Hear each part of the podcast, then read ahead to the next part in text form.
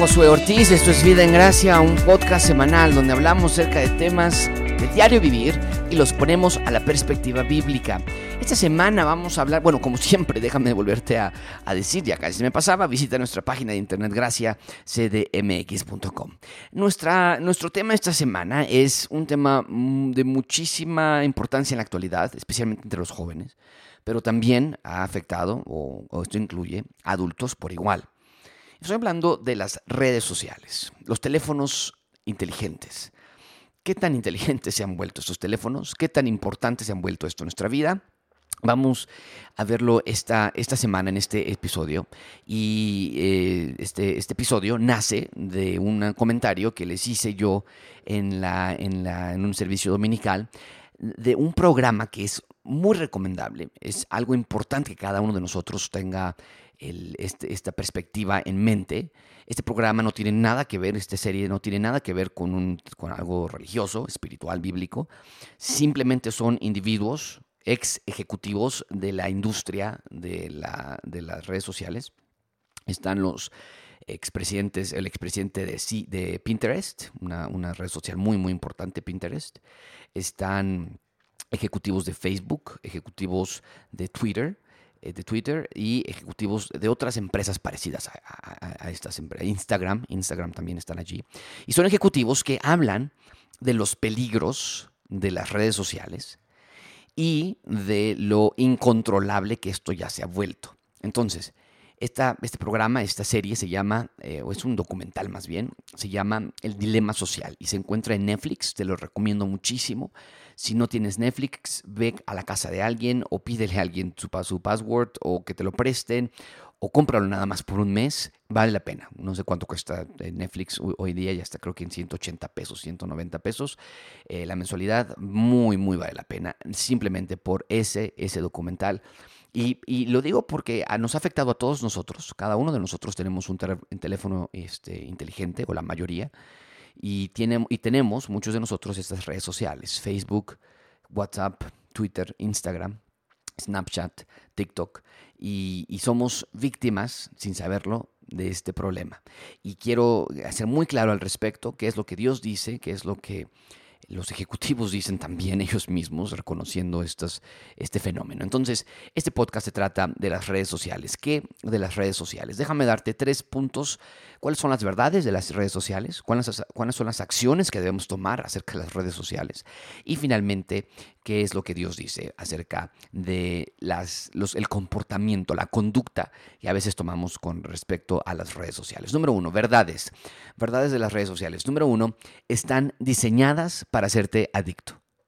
WhatsApp está diseñado para hacerte adicto. Facebook, que por cierto, Facebook, WhatsApp e Instagram, todo es una misma empresa, es Facebook está diseñado para hacerte adicto. No hay tal cosa como voy a abrir Facebook nada más para ver tres, cuatro fotografías de mis amigos. No hay tal cosa está diseñado, no fue creado, o tal vez uno de los ejecutivos decían al inicio, sí, la intención era juntar las familias, que haya más unidad, que haya más amor en el mundo, eh, con el botón de like, me gusta, el botón de me gusta, se creó la, idea de, animar a los otros, de tener una positividad, de ser positivos en el mundo.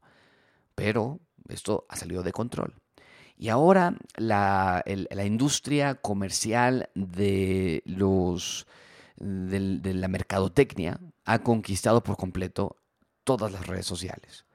Cada anuncio que tú ves en el jueguito de solitario, en el jueguito de, que descargas para tu, para tu teléfono, eh, los juegos que compras, los juegos que descargas para matar tiempo, decimos nosotros, cada comercial que pasa ahí, que te dice 20 segundos de comercial, 15 segundos de comercial. Eh, fue hecho allí, fue puesto allí para hacerte adicto, ese juego te, te está haciendo adicto, para que puedan poner más comerciales.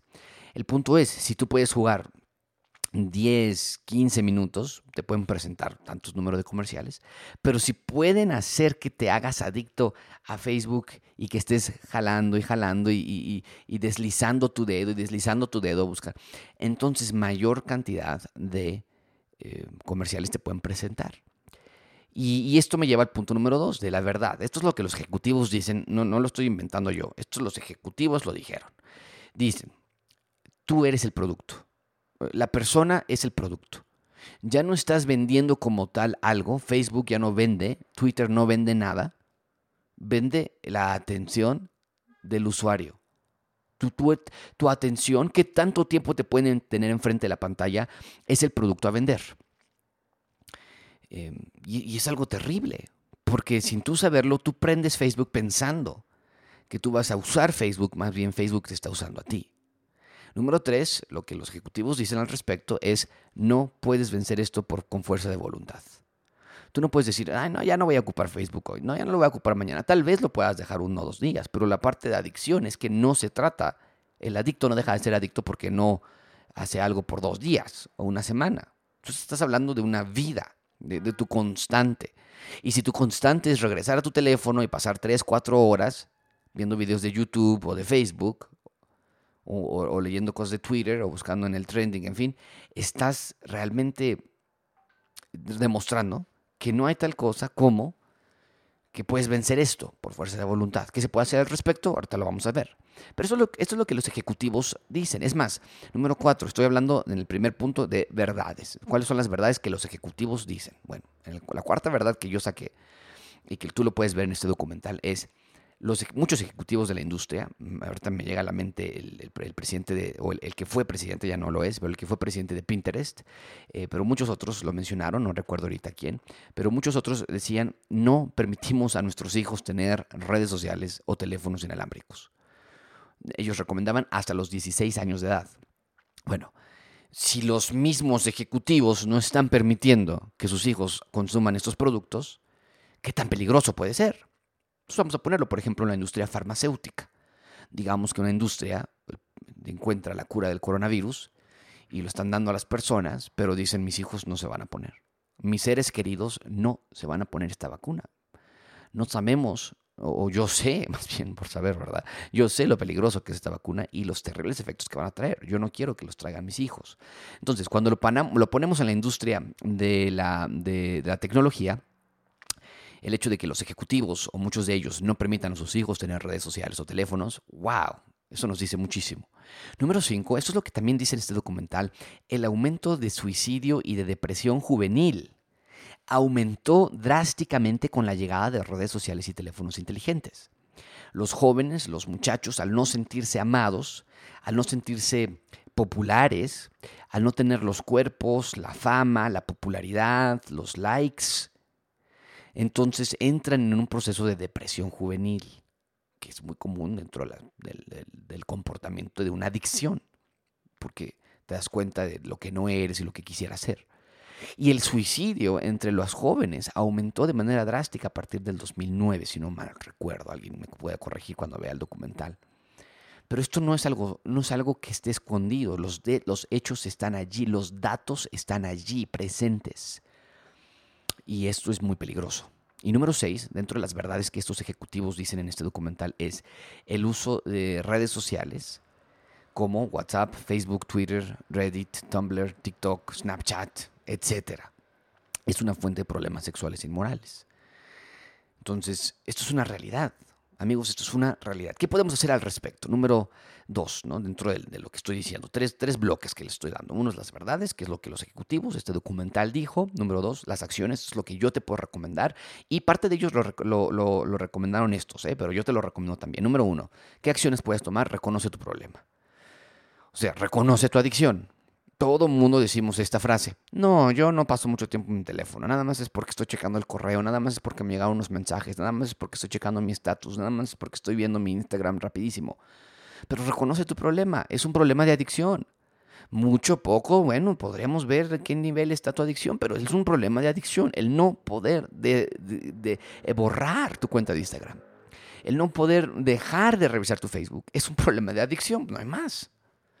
Número dos, arrepiéntete de tu pecado. Esto obviamente no lo dijeron ellos, ¿verdad? Pero yo sí te lo digo, es un pecado y ahora te voy a explicar por qué. Pero tienes que ser radical al respecto. Número tres, bloquea ciertos sitios. Bueno, a ver, número dos, ¿de qué pecado es? ¿De pecado del Instagram? No, pecado de idolatría. Y ahorita voy a explicar a qué me refiero.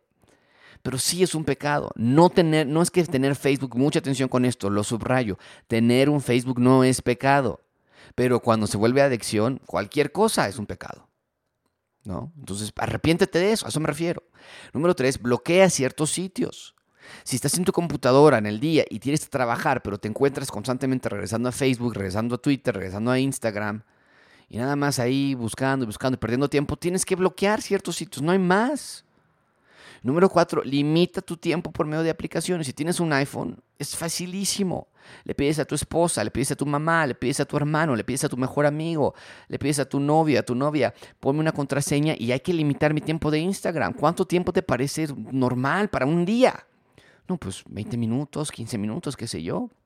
Pon ese tiempo y después ese tiempo se acabó y ya no, y te va a pedir una contraseña y nada más tu, amigo, tu vecino, tu mamá, tu hermano, tu, novio tiene esa contraseña y no, y no me la den porque no, no necesito más tiempo. O sea, eso es la parte de adicción. Y número cinco, esto es lo que ellos decían en el documental. Esto es lo que ellos decían, borra tus redes sociales.